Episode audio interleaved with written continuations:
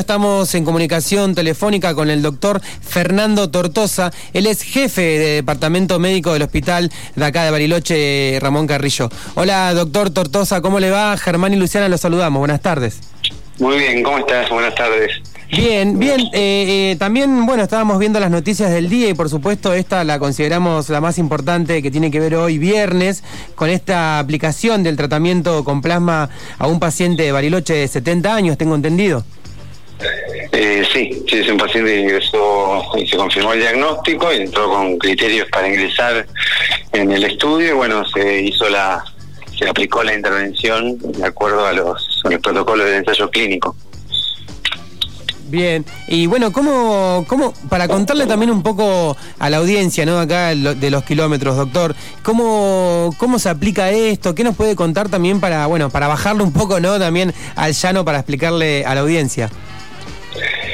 Bueno, dentro de los tratamientos que se hacen en las personas que tienen eh, una enfermedad por SARS, eh, dentro de esa del COVID, que es la enfermedad por coronavirus, hay distintos tratamientos de acuerdo al, momento que se encuentra la enfermedad. Por ejemplo, en, está desde la prevención y el distanciamiento social, que es un, tratamiento preventivo, que es, que es un abordaje comunitario, que es el que todos tenemos que tener presente, los pacientes asintomáticos eh, obviamente no se tratan con nada, eh, no tienen tratamiento porque obviamente no tienen síntomas, solo es la cuarentena, el distanciamiento, el, aislamiento social preventivo.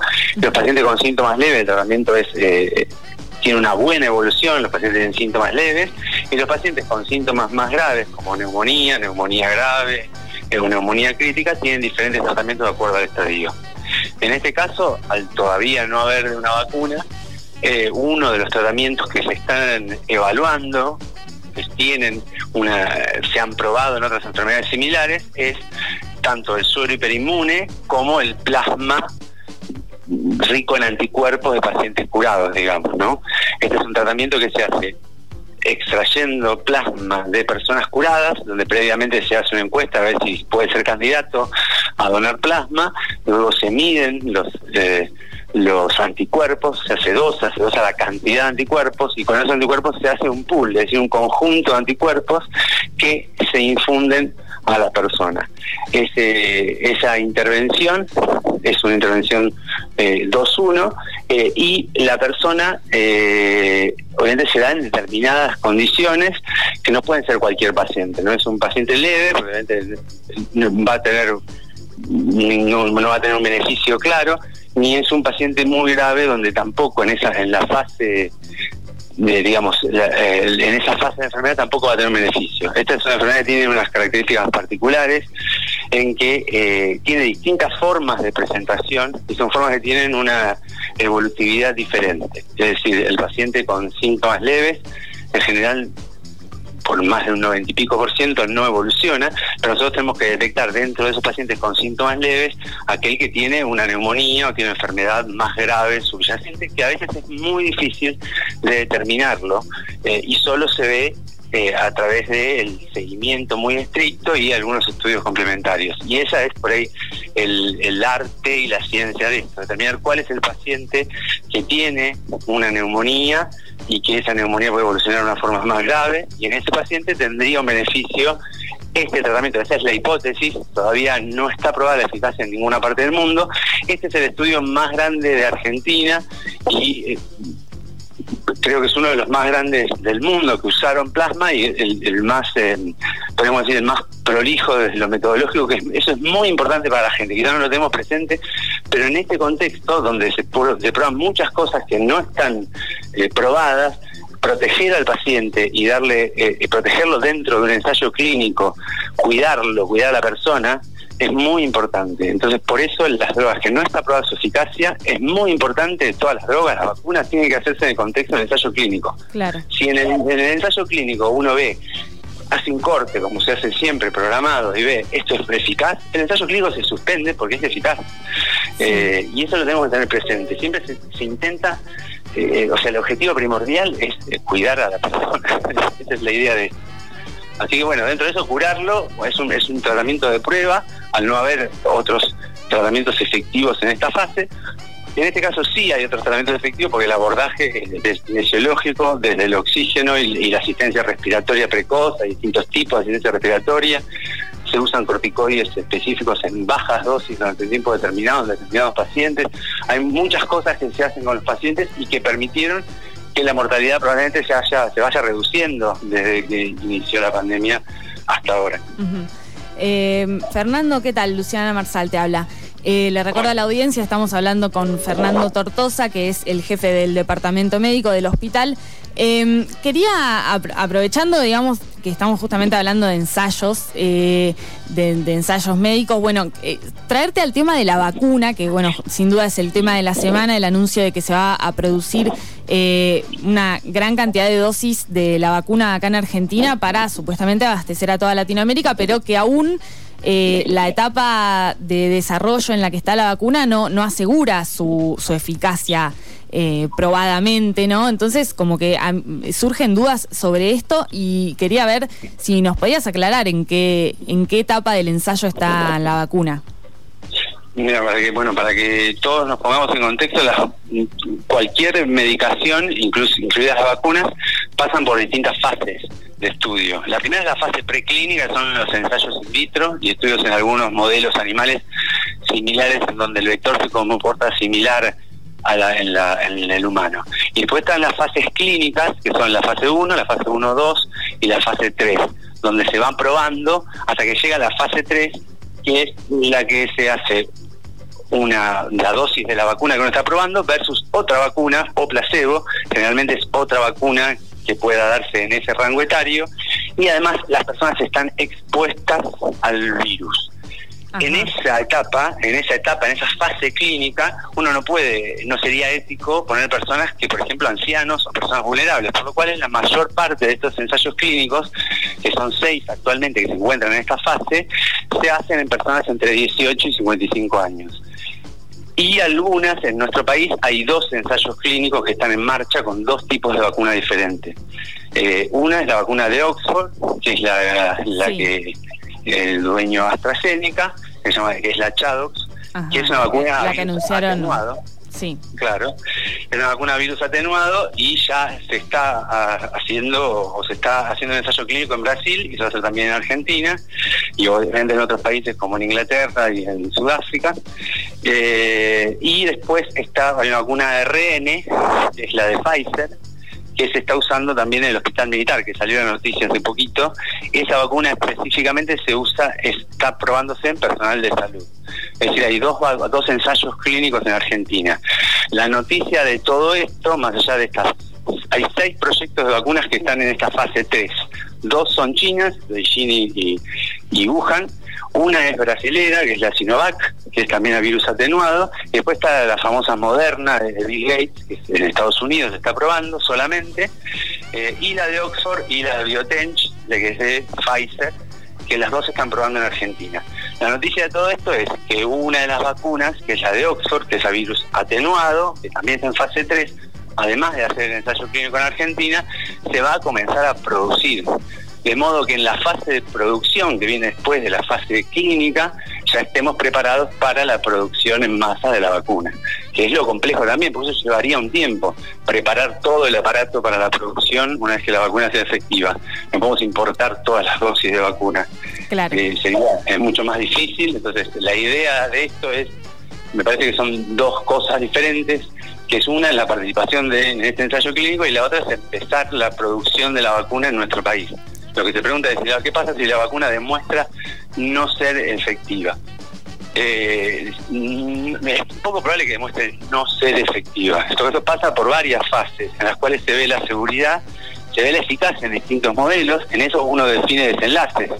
Los desenlaces primeros son la seguridad siempre, la seguridad de la vacuna, eh, la, teratogenicidad, se sabe que el virus atenuado igual hay pacientes que no pueden recibirlo, por ejemplo las personas que tienen inmunodepresión severa no pueden recibir virus atenuado, eh, y después define otros enlaces como la eficacia in vivo, es decir, no solo la, capacidad inmunogénica que tiene la vacuna, es decir, de generar anticuerpos o determinados estímulos de celulares, como las células T, sino también la capacidad en vivo que tiene de prevenir la infección.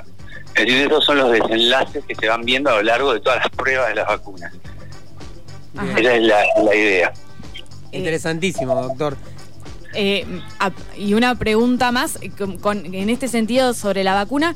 Em, ¿Qué, relación puede haber en el futuro, ¿no? Entre, entre el desarrollo, digamos, de la vacuna y su, aplicación. Que también, eh, perdón, y superpongo una pregunta, pero porque la, vacuna a la eh, se aplicaría a toda la población, mm, así potencialmente, ¿no? Se aplicaría solamente a la población de riesgo. ¿Cuál es la, la perspectiva sobre, sobre la aplicación de la vacuna?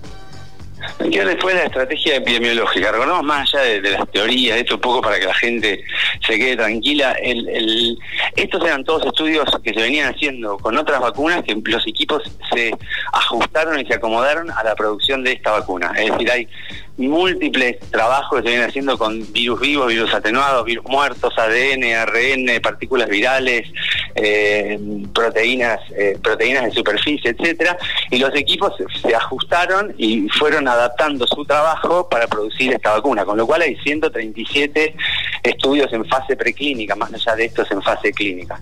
Ahora después la aplicación de la vacuna depende de la estrategia epidemiológica que se tome.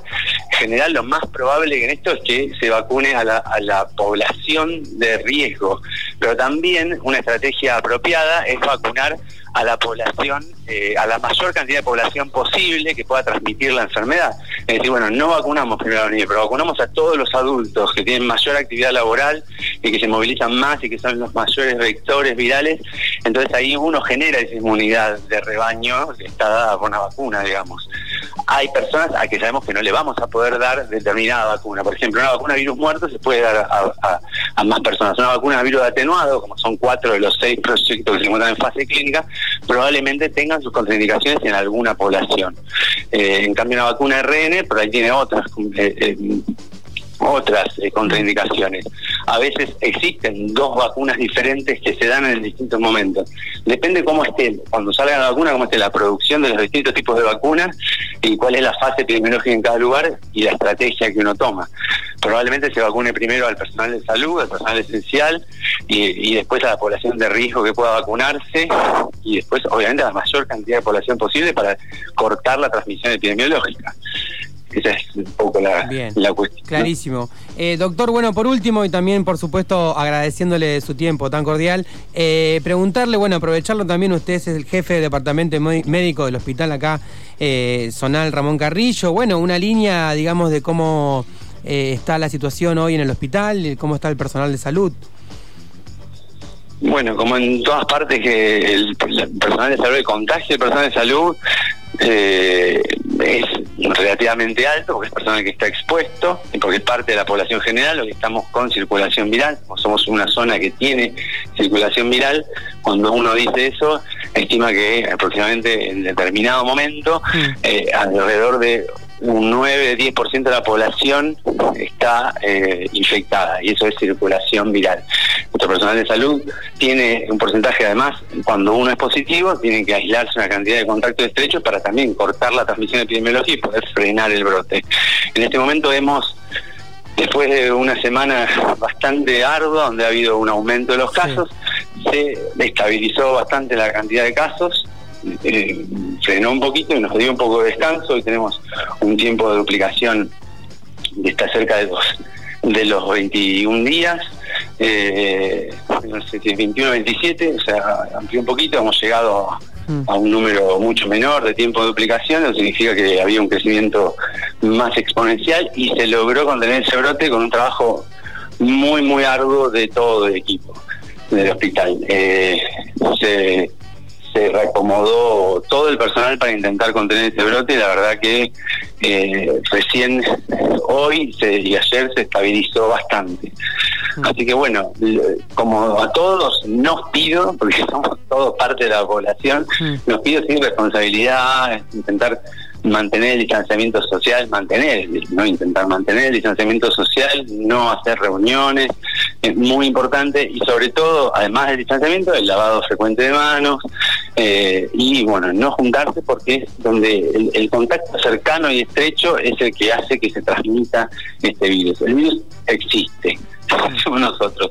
Ahora, no es para alarmarse, pero sí es una situación que a nivel individual quizá no, no, no nos someta a un riesgo tan grande en la población joven y no vulnerable, es un riesgo muy grande para la población vulnerable. Eh, y no sabemos quién de nosotros puede no tener una buena evolución. Mm. Con lo cual la idea de esto es que permanezca un crecimiento estacionario hasta que podamos tener una, una solución definitiva, que probablemente sea una combinación de tratamientos y una vacuna, y sobre todo intentar mantener el, el distanciamiento social para no tener que volver a fases de aislamiento social que realmente provocan secuelas de todo tipo, pero a veces no queda otra otra opción que cortar la cadena para cortar la cadena de transmisión. Bien. Doctor Tortosa, muchas gracias por sus conceptos y bueno, eh, cualquier novedad, seguimos en contacto. Buenas tardes. Buenas tardes, gracias a ustedes. Hasta luego.